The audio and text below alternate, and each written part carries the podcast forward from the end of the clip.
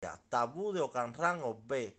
Nunca debe consumir ocra para evitar la fortuna no consumada. Nunca debe consumir huevo en el jardín para evitar la fortuna no consumada. Nunca debe consumir piña para evitar la fortuna no consumada. Nunca debe subestimar a nadie para evitar la desgracia, la decepción y la humillación. Nunca debe usar sus pies para trabajar dentro de las inundaciones para evitar problemas matrimoniales que llevan a la separación o al divorcio.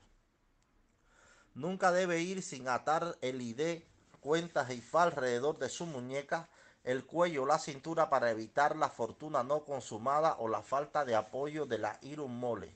Nunca debe mostrar enojo o impaciencia excesiva para evitar la fortuna no consumada.